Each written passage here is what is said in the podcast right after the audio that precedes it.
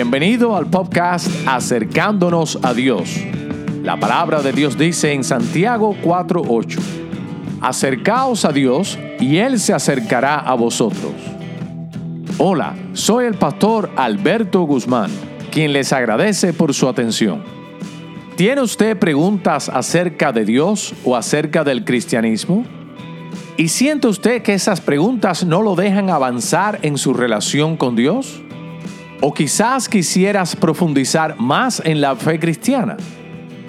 Le invito a que siga escuchando, ya que precisamente la misión de este ministerio es proveer respuestas bíblicas a preguntas claves acerca de Dios y el hombre.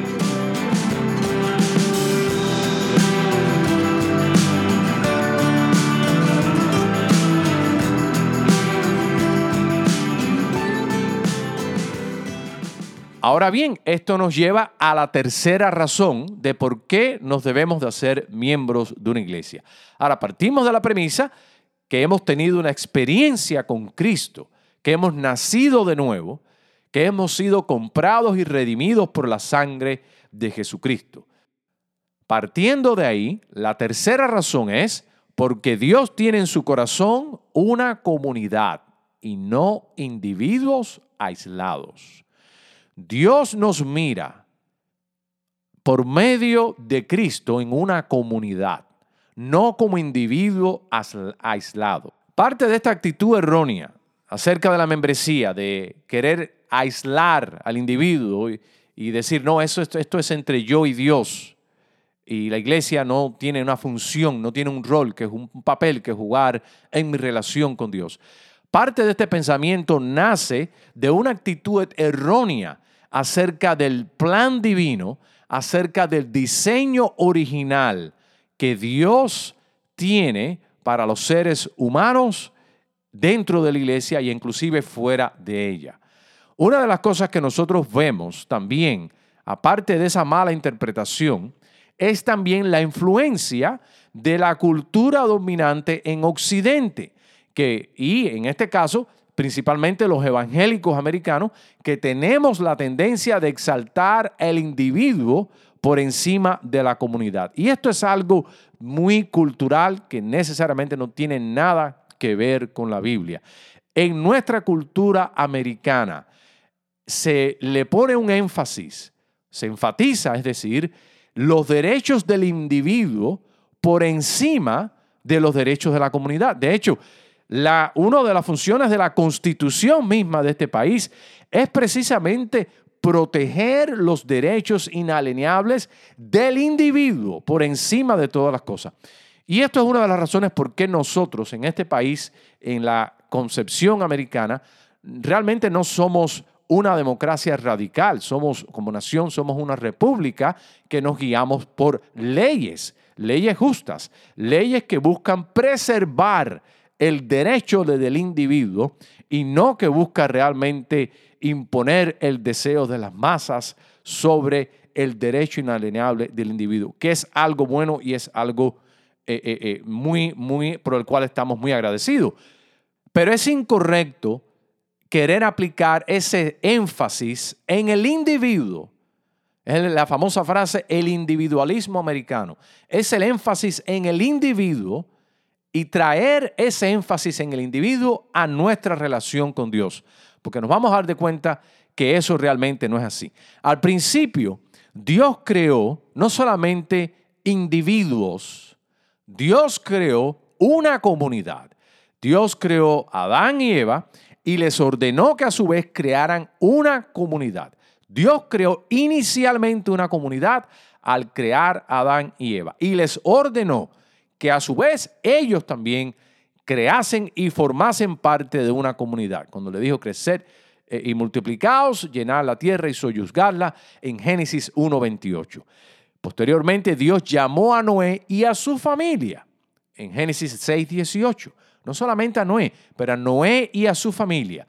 Dios sigue pensando en términos, por así decirlo, de comunidad. Posteriormente llamó también a Abraham y le dijo, vete de tu tierra y de tu parentela, en Génesis capítulo 12, verso 1 y 2, porque voy a hacer de ti una comunidad. Es decir, también Dios pensando en términos de comunidad.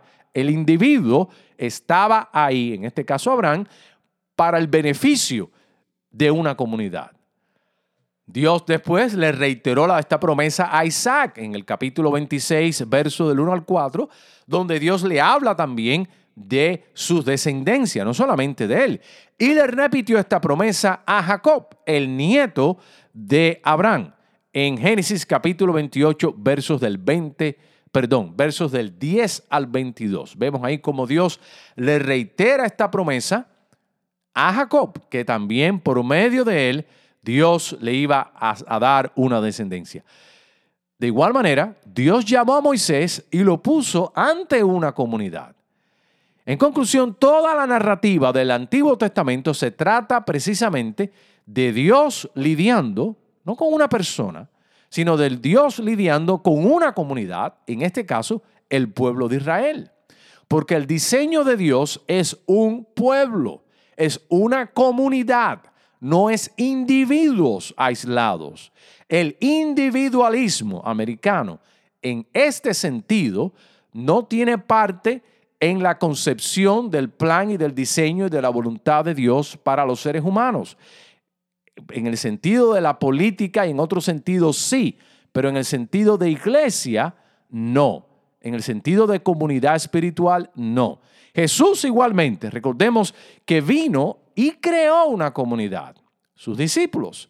No solamente eso, sino les dijo en Mateo 16, 18, voy pues a edificar mi iglesia, es decir, mi comunidad, y murió por esa comunidad. Posteriormente mandó a sus discípulos, en Mateo 28, 16 al 20, a que fueran por todo el mundo, llamando a más personas para que formasen parte de la comunidad de la cual Jesús ha creado, es decir, la iglesia, por medio de la gran comisión. Posteriormente, en Hechos 2.1, vemos nosotros que esta comunidad de cristianos estaban reunidos y ahí nace la iglesia cuando el Espíritu Santo desciende en esta comunidad y la iglesia se funda.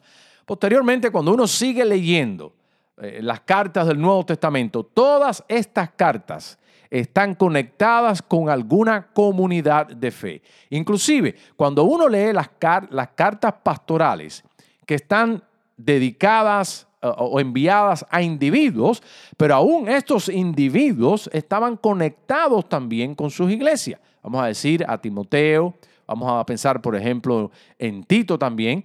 Y estas personas estaban conectadas con sus iglesias y tenían instrucciones de cómo ellos debían de funcionar en el contexto de la comunidad, en el contexto de las iglesias.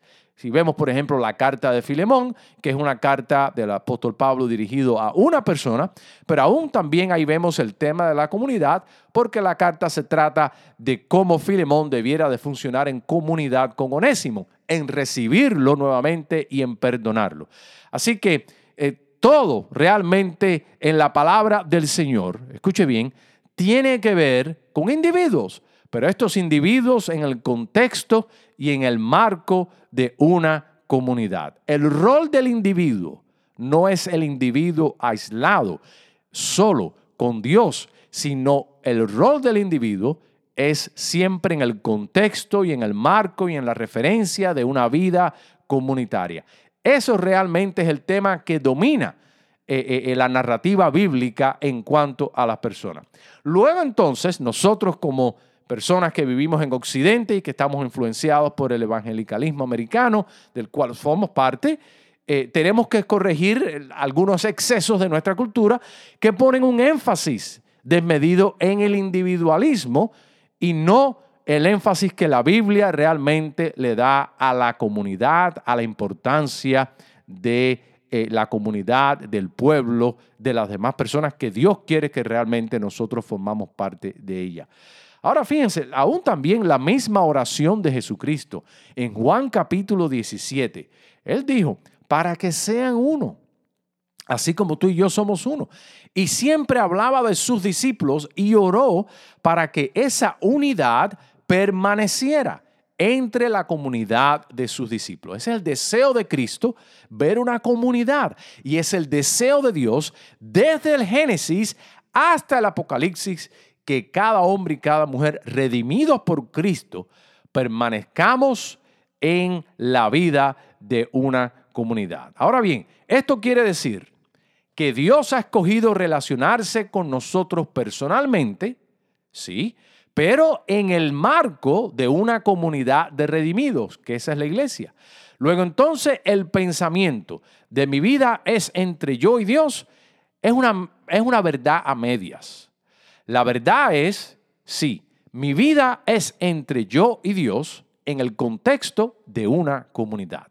Porque realmente ese ha sido el plan y el diseño que Dios tiene, es la visión de Dios para el ser humano.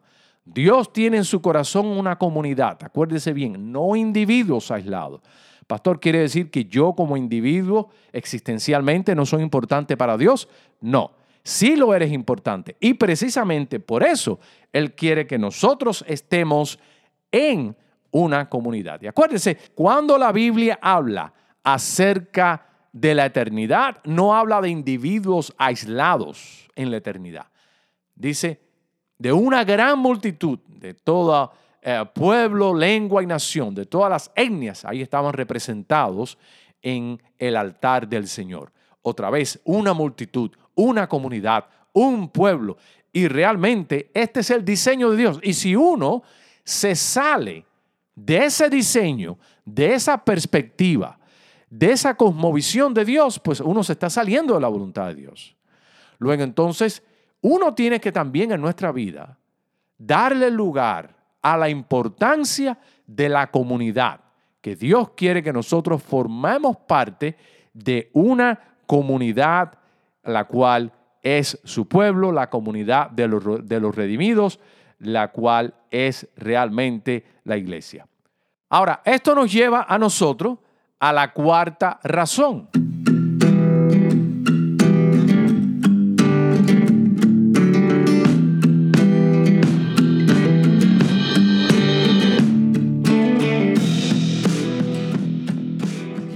Este ha sido su servidor, el pastor Alberto Guzmán, quien le agradece por escuchar nuestro podcast Acercándonos a Dios. Si siente que este episodio le ha sido de bendición, humildemente le pido dos cosas. Primero, si no lo ha hecho aún, suscríbase a nuestro podcast. De esa manera recibirá notificación acerca de los futuros episodios. Y número dos, comparta este episodio con otras personas. Para más información acerca de nuestra iglesia, por favor visítenos a nuestro sitio web www.iglesiabautistaaposentoalto.org. Para comentarios o sugerencias de preguntas que usted quisiera que explorásemos en alguno de nuestros episodios, escríbame a mi correo electrónico gmail.com para hablar conmigo personalmente me puede llamar o enviar mensaje de textos al 786-234-6749. Este ha sido el pastor Alberto Guzmán, quien te recuerda que tomes la decisión de acercarte a Dios y Él se acercará a ti. Esa es su promesa en Santiago 4.8. Que Dios te bendiga.